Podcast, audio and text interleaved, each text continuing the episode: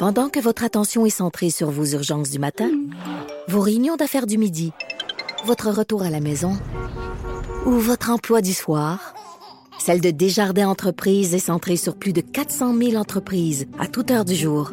Grâce à notre connaissance des secteurs d'activité et à notre accompagnement spécialisé, nous aidons les entrepreneurs à relever chaque défi pour qu'ils puissent rester centrés sur ce qui compte, le développement de leur entreprise.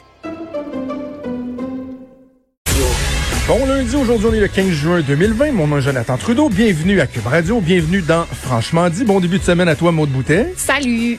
Comment ça va? Ça va bien, toi? Ça va très bien, ça va très bien. Et je commence, je, je, je viens d'avoir comme le flash, là, sincèrement. Oh. J'avais pas prévu commencer avec ça, mais euh, un petit mot, parce que toi puis moi, on a fait euh, de la radio à Québec. Ouais. Euh, un petit mot pour les collègues qui l'ont pas facile ces temps-ci, parce que c'est un petit milieu, la radio. Il y a beaucoup de compétition, mais en même temps, on en vient tous euh, à se connaître, à se côtoyer, à savoir qu'un jour, on va peut-être se recôtoyer. Puis, euh, tu sais, on, on a vu que dans les médias, ça n'a pas été évident avec la, la, pand- la pandémie, Mm-hmm. évidemment. Les, euh, les médias, comme tous les secteurs d'activité de la société qui avaient été touchés, mais c'est ce qu'on fait dans la vie. C'est sûr qu'on a un petit pincement des fois de plus en regardant Ben ce qui oui. se passe. Et là, euh, beaucoup, beaucoup, beaucoup d'animateurs, d'animatrices de radio qui ont, qui ont perdu leur emploi Mm-hmm. euh, de façon euh, inattendue. euh, vendredi, donc euh, beaucoup de gens que je connais là-dedans, que j'apprécie, que, que, que j'aime, euh, je veux leur dire qu'on pense à eux. Ouais. C'est un milieu des fois qui est fantastique, mais qui peut être ingrat comme ça se peut pas. Ouais, on Comme ça la plupart n'ont pas. pas pu dire euh, adieu en fait à C'est ça leurs, qui est plate. à leurs auditeurs. Ouais, c'est c'est c'est juste le dernier tour de piste dont t'es pas conscient. Tu tu te rends pas compte que c'est ta dernière émission, alors que si tu t'en étais rendu compte, ça aurait pas été un vendredi comme les autres. Tu sais, puis Ouais. on parle toujours de, de sièges éjectables. là. Nous autres, quand on était euh, au cégep, on, on nous le rappelait, là, on nous le disait. Là. Ça, ça, ça arrive du, ça peut arriver du jour au lendemain. Puis tu dis, ah oui, oui, oui, oui, oui, je comprends, oui, oui, oui, c'est beau. Mais tu le comprends vraiment la première journée où ça t'arrive, où tu te fais asseoir dans le bureau, puis tu te fais dire, ouais, ben demain tu rentres pas, puis t'es comme, oh, c'est intéressant ce que tu dis là. C'est intéressant ce que tu dis là parce que tu sais moi j'ai un, un parcours différent de, de bien des gens euh, en radio ou à la télé dans ce sens que moi c'est un accident de genre. J'étais pas supposé de faire ça, j'ai Ouais. pas cherché à faire ça.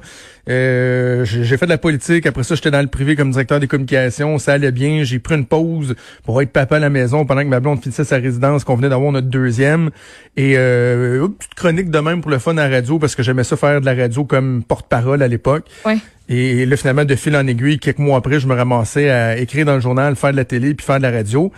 Et puis ça fait plus de cinq ans de ça. Puis, Changement de carrière. C'est l'affaire la plus euh, merveilleuse qui m'est arrivée dans ma vie. Mais tu sais, c'était pas c'était pas un plan de carrière. Donc, tu sais, toi qui as, qui a 25 ans, je trouve que il y a quelque chose de, de beau, mais en même temps que tu as envie de te dire, genre, vraiment, tu sais, ça, ça, t'as décidé que c'était ça le chemin que tu suivais, là. Tu sais, tu, tu- Ouais. tu te la donnes pas facile, pareil, là, dans un milieu comme celui-là. non, là. non, c'est vrai, mais je pense qu'on y pense. On y pense pas en fait quand on quand on choisit ça. Moi, ça me faisait triper. Là. Je je me voyais pas faire autre chose. Le déclic s'est fait quand j'étais comme au primaire. Puis je trouvais ça donc le fun qu'il y ait du monde qui me réveille le matin puis que ça me part du ça me part du bon pied là. Que le monde ait du fun, qui rit, qui parle de sujets d'actualité puis d'autres affaires qui me divertissent que ça tu tu y penses pas mais j'imagine je pense qu'à un certain point, plus tu avances, plus tu vieillis, plus tu y penses à ça. Le, le siège éjectable que tu peux plus te permettre nécessairement. Il y en a beaucoup qui ont fait la- la radio comme journaliste, comme animateur, qui à un moment donné, on, ça a été l'emploi de trop qu'ils ont perdu, puis qui ont juste fait, ben savez-vous quoi, je vais prendre mes compétences, puis je vais aller me trouver un Ouais. emploi plus, euh, où c'est plus sécuritaire, mettons. Ouais, c'est ça. C'est ça. Tu sais, moi, je, moi, je toujours, je, vais- je vais le faire le temps que ça va durer. Mm-hmm. Euh, Puis si ça fonctionne pas, ben, je ferai d'autres choses, tu sais. Mais c'est pas, pas toujours évident de se dire ça, là. Ben non, euh, ça fait mal au cœur. Ben, C'est sûr et certain.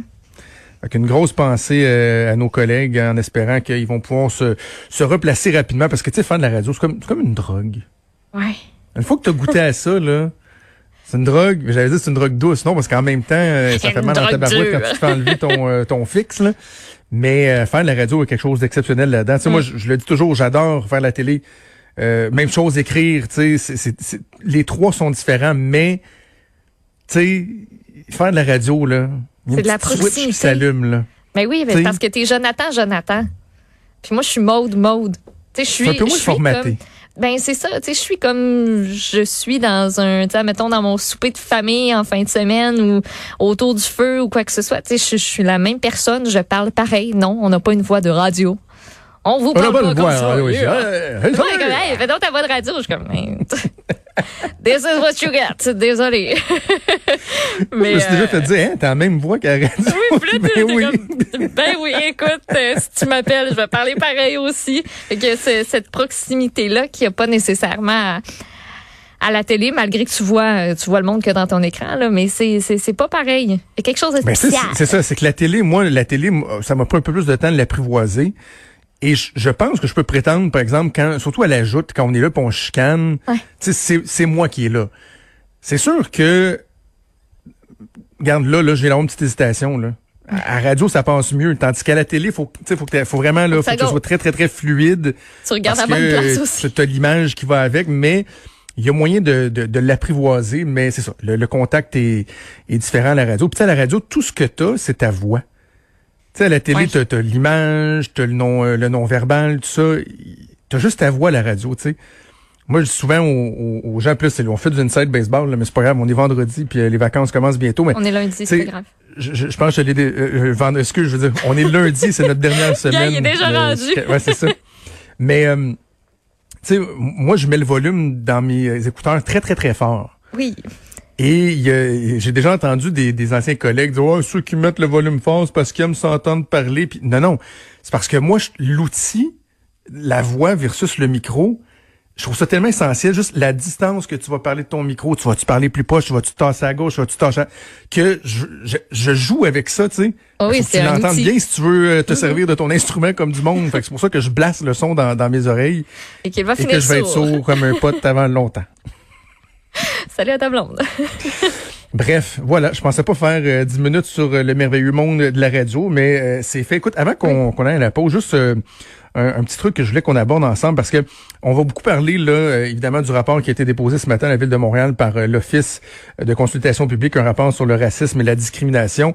Valérie Plante là qui a eu des des mots lourds de sens de ce que je vois là, elle dit mm-hmm. qu'elle reconnaît qu'il existe du racisme et de la discrimination systémique. Donc, elle se trouve à être euh, euh, à sens inverse avec François Legault, si on veut. Là, donc, ça va mm-hmm. être assez intéressant d'en parler. Mais je, veux juste qu'on fasse attention de pas tout mélanger les affaires. Tu sais. Je disais un article dans le Devoir ce matin sur la manifestation qu'il y a eu hier ou en fin de semaine là, où on est venu vraiment faire de nombreux rapprochements euh, soutenus là sur la loi 21 et le racisme systémique. Tu sais, moi là, euh, les gens qui nous écoutent depuis le, les, dernières semaines, là, depuis qu'on en parle, euh, vous aurez peut-être remarqué que moi, j'ai pas de misère à dire que je pense qu'il existe une forme de racisme systémique au Québec. Je pense qu'au contraire, le dire, ce serait déjà de faire un premier pas. Je pense que mhm. Valérie Plante, en fait, le rapport semble dire ça aussi. Là. Le fait qu'on le reconnaisse pas nous empêche d'agir. Reconnaissons-le. Euh, convenons que ça veut pas dire qu'on se fait des séances d'autoflagellation là, comme peuple, puis qu'on est bien mauvais. Non, non, c'est pas ça. C'est juste de reconnaître un fait. Tu sais, c'est racisme systémique et pas systématique. Oui, J'ai l'impression, tu sais, souvent, on, les, les mots sont bien, bien proches, mais ça veut pas dire du tout, du tout la même affaire, par contre. Ben non, faudrait, faudrait qu'on achète une, page dans le journal, tu sais, pour expliquer la définition. Comme la, la, FAE achète des pages dans le journal pour euh, faire des publicités ridicules sur le, gouvernement. Les autres, ils ont les moyens, mais en tout cas, je, je m'égare, comme on dit. Je m'égare. je veux euh, je mélangerai pas tous mes sujets ensemble. mais, euh, donc, tu sais, je, je reconnais le racisme systémique, mais je suis un défenseur, pas un ardent défenseur, mais je suis un défenseur de la loi 21. Parce que comme j'ai souvent dit, moi je fais partie de la masse critique qui voulait juste qu'on pense à d'autres choses après dix ans de débat, là, et non pas euh, les défenseurs de la première heure là, qui se lèvent le matin en se disant ça nous prenait une laïcité mur à mur. Mais elle est correcte cette loi-là, parce que justement, tu sais, elle, elle, est très ciblée.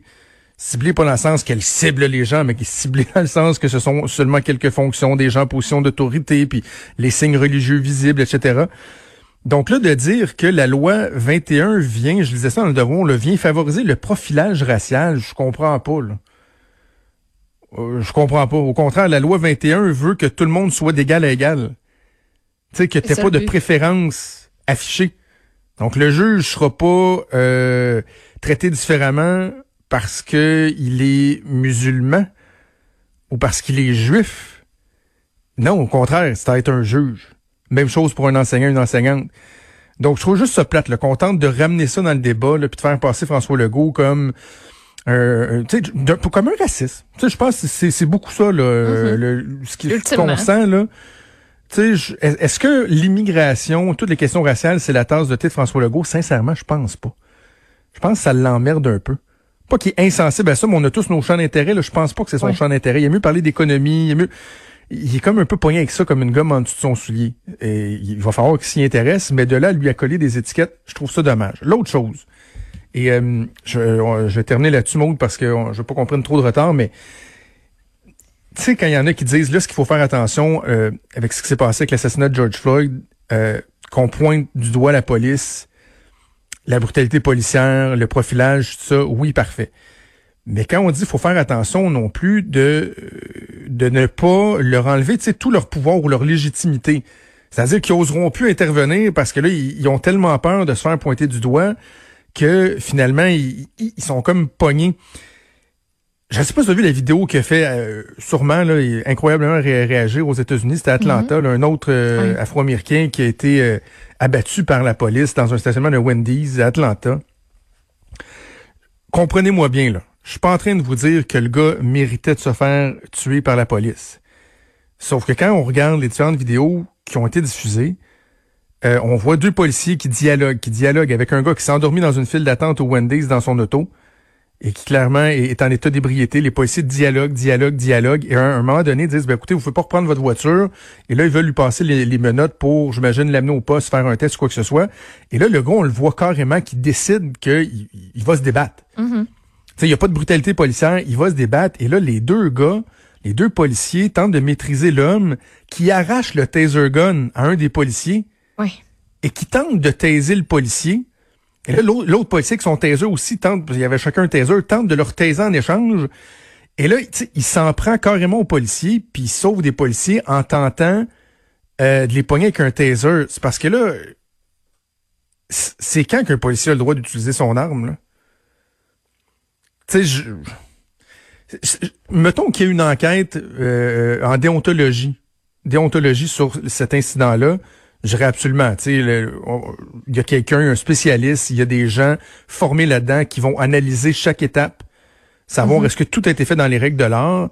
Puis est-ce que la décision ultime était la bonne, de la manière aussi dont ça a été fait. Je pense que ça aussi, ça, ça, ça choque beaucoup de monde, dont moi. sais Moi, tirer dans le dos comme ça, quand le gars est en train de s'enfuir, puis je j'ai pas de formation policière, je suis pas police, je suis qui pour dire ça, mais on dirait que moi il y a quelque chose qui qui connecte pas, tu sais, peut-être que j'ai regardé trop de films puis qui tire dans le genou puis que tout est beau puis le gars il arrête, tu sais, je ben dans la police, ils montrent à tirer dans le centre-masse. Ça, j'ai déjà eu le, les, les tu sais, c'est pas vrai que comme dans un film, ils vont montrer à tirer sur le gun de la personne. Les chances que ben tu rates sont trop. tu, tu tires dans le centre-masse. Là où t'as le moins de chances de, de, de pogner. Tu tires pas seulement pour tuer, mais tu tires là où t'as la plus grosse target. Tu sais, ce que je dis, je suis pas en train de défendre les policiers. C'est juste être bien, bien, bien précis. Je suis pas en train de défendre les policiers. Mais il reste que là, la directrice où la chef de, ce service de police-là a été congédiée. Mm-hmm. Les deux gars ont été congédiés sur le champ. Le Wendy's a été mis en feu. C'est juste que un moment donné, moi, j'ai toujours eu comme principe que, tu sais, ne t'en prends pas à la police, la police ne s'en prendra pas à toi. Là, on parle de quelqu'un qui a tenté de désarmer les policiers, là, parce que c'est ça fait partie de leur arsenal d'armes dans le fond de Taser Gun. Oui. Qui a tenté de désarmer les, policiers, qui s'est battu. Tu sais, je, je suis pas en train de dire, je, suis pas en train de dire qu'ils sont euh, que c'était parfait comme intervention, mais de là à ne même pas faire enquête et de ne pas reconnaître qu'il y a des policiers qui ont pu se sentir menacés, si bol là. Ben, c'est sûr. c'est leur sécurité à eux aussi un moment donné là. Et, et je sais pas. Je trouve juste qu'à un moment donné là, il y a comme une ligne là qui fait en sorte que les policiers vont dire comme ben là, regarde, on va rendre les armes là, euh, littéralement, on va, on va faire d'autres choses là. Hum. T'es pas supposé t'en prendre un policier peu importe ta couleur, peu importe la couleur du policier, peu importe ta religion, c'est l'autorité. À un moment donné, il faut que tu respectes ça aussi. Quand une intervention dégénère, t'as pas le choix non plus. tu veux pas que ce soit... tu rentres un peu chaque jour en disant, bon, qu'est-ce qui va m'arriver aujourd'hui? Qu'est-ce que je vais avoir à faire comme intervention? Tu tu veux pas que ce soit la dernière. C'est ça. C'est ça. pense pas que c'est Mais est-ce que est-ce que tu tires dans le dos de quelqu'un qui vient de t'attaquer, que tu veux maîtriser, qui est en train de se sauver? Je sais pas. Moi, je suis pas un spécialiste là en opération ben, Je veux dire que là, tout de suite, on a pris ça dans le ben on, l'a mis dans le Ben Wagon de tout le débat euh, souhaitable, pertinent sur le racisme systémique, le profilage, etc. À un moment donné, il faut aussi très penser au travail des policiers. Bref. Alors voilà, on va revenir euh, là-dessus sur le, le rapport qui a été déposé à la Ville de Montréal euh, dans quelques minutes avec Emmanuel Latraverse. Ne bougez pas, on fait une pause et on revient.